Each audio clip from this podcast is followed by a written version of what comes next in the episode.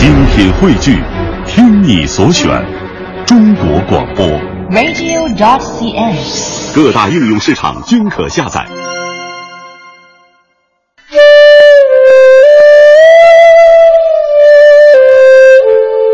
聆听奇幻的中国创世神话，开启华夏文明的古老记忆。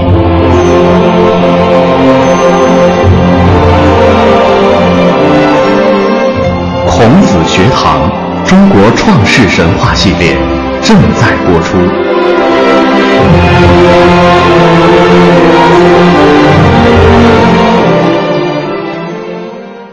那么前面我们说到的是百鸟之王少昊和他的一些子孙，还有一些呃鬼怪神兽。那么其实说到中国上古神话当中与鸟有关的帝王啊，除了少昊以外，五帝之一的帝喾呢也是其中的一个。传说帝喾就长着一个鸟头。对，嗯呃，帝喾呢，呃，也叫帝俊啊、所以有时候我们会看到他们两个人的名字哈，实际上指的都是一个人。对他是传说呢是皇帝的曾孙，颛顼的侄子。嗯那么追究起来，他也是少昊的孙辈了。对他的身份地位都是非常显赫的哈。嗯。据说这个帝喾呢非常聪明，他在十五岁的时候就辅佐颛顼帝来管理国家，因此他被封于高辛这个地方。也就是现在的商丘市的对，商丘市南面的高嗯。辛这个地方，这个呢，就是我们前面的神话当中讲到盘湖的故事的时候，嗯。曾经提到那个高辛氏、高辛王。辛王，啊。对，说的就是帝喾。嗯。啊，后来帝喾接替颛顼，成了新的那个天地。相传这个地库就是长着鸟的头，而且它还和呃一种叫做五彩鸟的鸟类交了朋友。那这是不是就是我们常说的这种物以类聚，人以群分的嗯说法啊？因为有有人认为，实际上地库自己就是呃一只鸟哈，嗯那它的这个有这个鸟做朋友是很自然的哈。嗯，这个地库呢啊、据说他还非常喜欢音乐，他还叫乐师制作了九招、六列、九音等歌曲，还命令这个乐师制作了鼓啊、钟啊。盘啊，这样一些呃很有名的古代的乐器哈，让很多女子穿着这个五彩衣裳随歌呃跳舞。据说每当这个音乐一响起来的时候啊，那个美妙的音乐都会吸引很多的鸟类随着这个音乐翩翩起舞，嗯其中就有五彩鸟。其实本身群鸟的鸣叫就是一首非常好听的交响曲，对在自然界当中我们也有这样的感受哈。嗯，那刚才呢，我们也说到了五彩鸟这种鸟哈，其实这种鸟也就是我们传说中的凤凰。呃，在《山海经》当中记载着，呃，五彩鸟原来有三种，那么一种呢叫黄鸟，一种呢叫鸾鸟，还有一种呢叫凤鸟。其实呢，它们就是我们传说中的这种凤凰。凤和凰呢，一个是雄性，一个是雌性。对。那么，呃，我记得我小的时候看过香港有一个故事片叫《三凤求凰》，啊那它的比喻是三位翩翩君子嗯向一位窈窕淑女呢表示自己的爱意。嗯，传说这个凤凰啊，长着鸡的头，嗯身上有着五彩的羽毛，嗯只要凤凰一出现呀，天下就会太平无事。所以在中国古代，关于凤凰啊，人们有很多的信仰。相传呢，就是说只有道德高尚的人嗯才能引来凤凰。而且呢，说凤凰呢是非梧桐不稀，梧桐这种树就是经常会被认为是一种高洁的这个树的一所以是种表征。树中之王嘛。对凤凰一定会选择能够代表它身份的，或者是能够适合它的那种树木它的身份的这个树来居住。对那么我们嗯常说一句俗话是：没有梧桐树，招不来金凤凰。没错意思就是说，没有好的环境或者资源，很难有人才愿意来这里投资，或者是来呃帮助你来建设发展。对，所以凤凰呢是非梧桐不栖，就说它只停在这个梧桐树上。其实凤凰的这种君子风范，在姜子牙或者是诸葛亮的身上呢，也能够找到影子哈。他们在没有遇到呃梧桐树前呢，宁愿做一个平凡的钓者或者是耕耘的这么一个农夫。对，嗯。啊，这个凤凰呢也是中国皇权的象征，它常常和这个龙啊放在一起来使用。啊，人们经常把这个凤用在这个皇后呃嫔妃的这个身上，对。而龙呢用来指就是中国最高的对最高的这个统治者。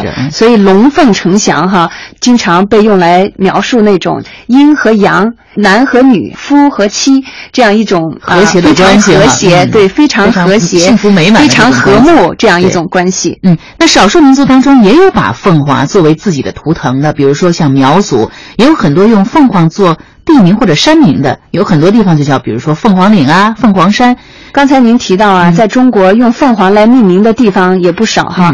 那其中比较有名的湖南省的凤凰县，嗯。啊，在这里生活的苗族啊，就一直把凤凰当作是他们的神鸟供奉的，因此呢，就形成了当地啊非常独特的凤凰文化。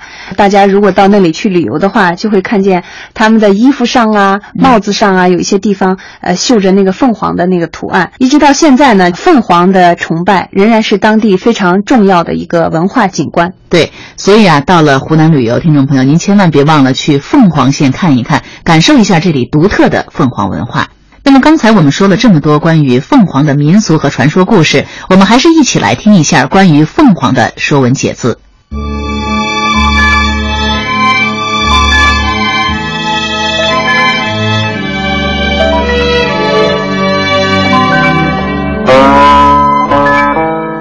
《说文解字》凤凰。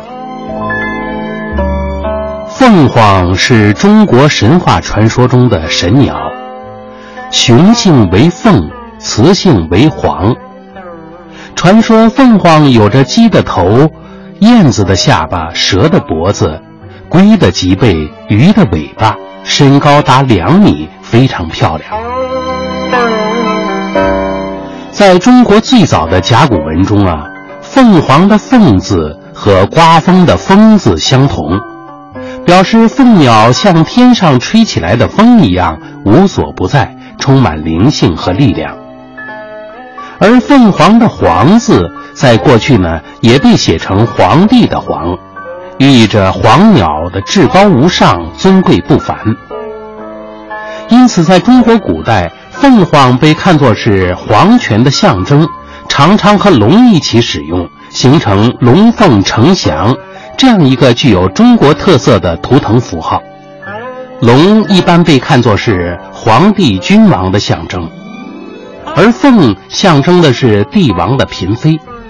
凤冠呢，就是古代皇后专用的一种头饰，它代表着皇后母仪天下，显赫高贵。古代中国人呢，还把凤凰看作是祥瑞之鸟，是天下太平的象征。人们认为每逢太平盛世，便会有凤凰飞来，所以人们也常用凤德、凤才来比喻品德高洁和贤能的人。主张和为贵的大圣人孔子，便是中国历史上第一个被尊称为凤的人，而凤毛麟角也常用来比喻难得的人才或稀世的珍宝。由于凤凰是传说中的百鸟之王，民间因此也有着“百鸟朝凤”的说法。据说中华民族的英雄大禹治水成功后，凤凰和百鸟都前来为大禹庆祝，所以呢，人们也用“百鸟朝凤”这个词来表示圣明的君主和德高望重的人赢得人民的归顺和推崇。西汉著名的文学家司马相如曾经以琴曲《凤求凰》获得了妻子卓文君的芳心。后来呢，人们也用“凤求凰”来比喻男子对女子的追求，也象征对幸福姻缘的向往和歌颂。而“鸾凤和鸣”则被人们形象地用来表示夫妻之间关系和谐，夫唱妇随。在中国的神话传说中，凤凰还是不死之鸟。据说，凤凰在知道自己即将死去的时候，就会采集梧桐树枝，燃起大火，自焚于烈火之中。凤凰经历了烈火的煎熬之后，获得重生，而且羽毛更加鲜艳，声音更加清亮，因此，人们称其为凤凰涅槃。也用来象征着不畏痛苦、义无反顾和不断追求的执着精神。